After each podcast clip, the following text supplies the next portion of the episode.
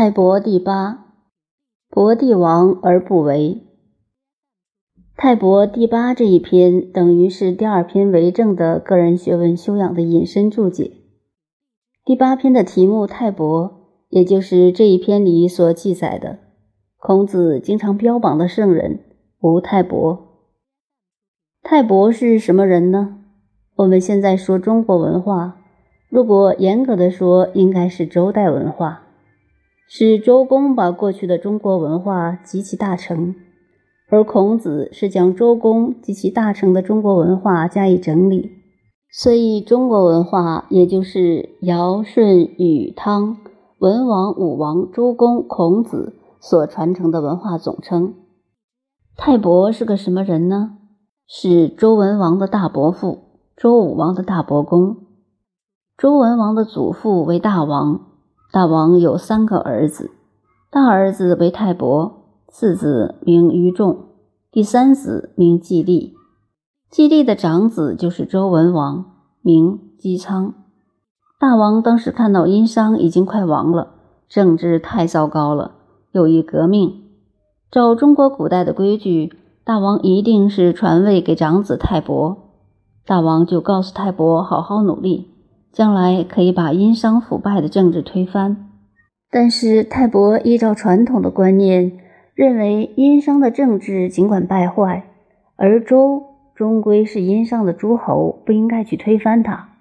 对于他父亲大王这个思想，在家族中为孝道不能不听父亲的话，为天下的公道则爱难听父亲的话，处于两难之间。泰伯于思想见解、学问、道德没有不好的地方，却难以接受大王的想法。大王看到第三个儿子姬利的长子就是周文王，认为他将来会有办法，将来可以统一中国。所以大王认为，泰伯既然这样清高，他当然不能说大儿子不对，泰伯是对的。他也欣赏大儿子。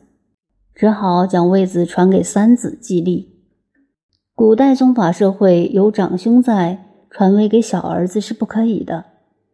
泰伯处在这种左右为难的状况中，知道了父亲的意思以后，于是自己逃掉了，不愿当帝王。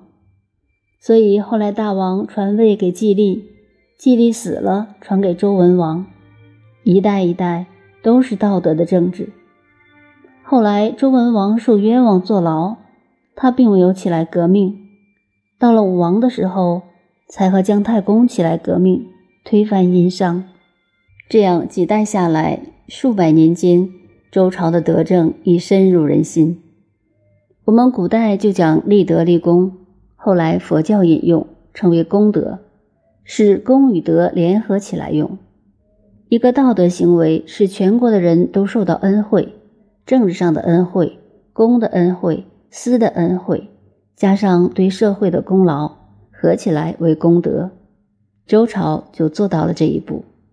但是泰伯归隐了，逃到南方，就是后来的江苏。在古代，这些地方都是蛮荒之地，没有开发，没有文化，所以他一逃就逃到这最野蛮的地方。后来他的子孙落籍了，就是在南方的吴国。春秋战国时，吴国就是他的后代。最初是武王统一天下以后，才把泰伯这一支宗族清理出来，封为吴国。在周武王没有封他以前，泰伯连王侯都不当。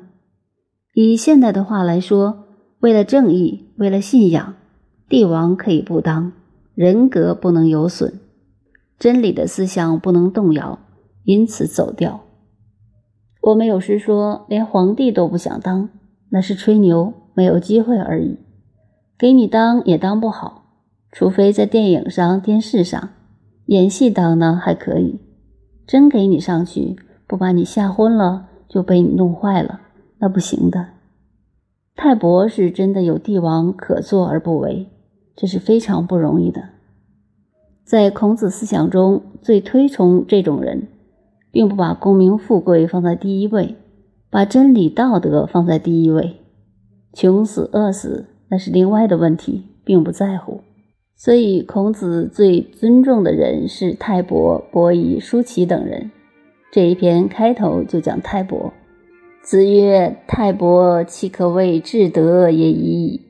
三以天下让，民无德而称焉。”这是引用孔子平常讲的话，当做这一节的第一节。孔子说：“如果讲人生的道德、公德、政治的道德、私德、个人的道德，像泰伯这个人，随便公私两方面的道德修养都到了最高点。”他三次退让天下，最后还是逃掉。后世的老百姓不晓得历史上这件事，这事后来流传下来，完全靠《左传》详细的记载。而他自己帝王都不要做，当然更不会要一个虚名，让老百姓去称道他了。所以孔子特别尊重他，这也就是中国后来所讲的道家思想。一个人道德修养真要做到君子坦荡荡，必须修养到什么程度呢？要做到弃天下如敝屣，博帝王将相而不为，把皇帝的位置丢掉，像丢掉破鞋子一样。为了道德，为了自己终身的信仰、人格的建立，皇帝可以不当，出将入相、富贵功名可以不要。孔子所标榜的人格的修养到了这地步，那自然会真正坦荡荡。也是前面提到过的，人有所求则不刚。曾子也说：“求于人者畏于人。”对人有所要求就会怕人，如向人借钱，总是畏畏缩缩的。求是很痛苦的。所谓人道无求，品自高。所以要做到君子坦荡荡。养成弃天下如敝屣，然后可以担当天下大任了。因为担当这个职务的时候，并不以个人当帝王将相为荣耀，硬是视为一个重任到了身上来，不能不尽心力。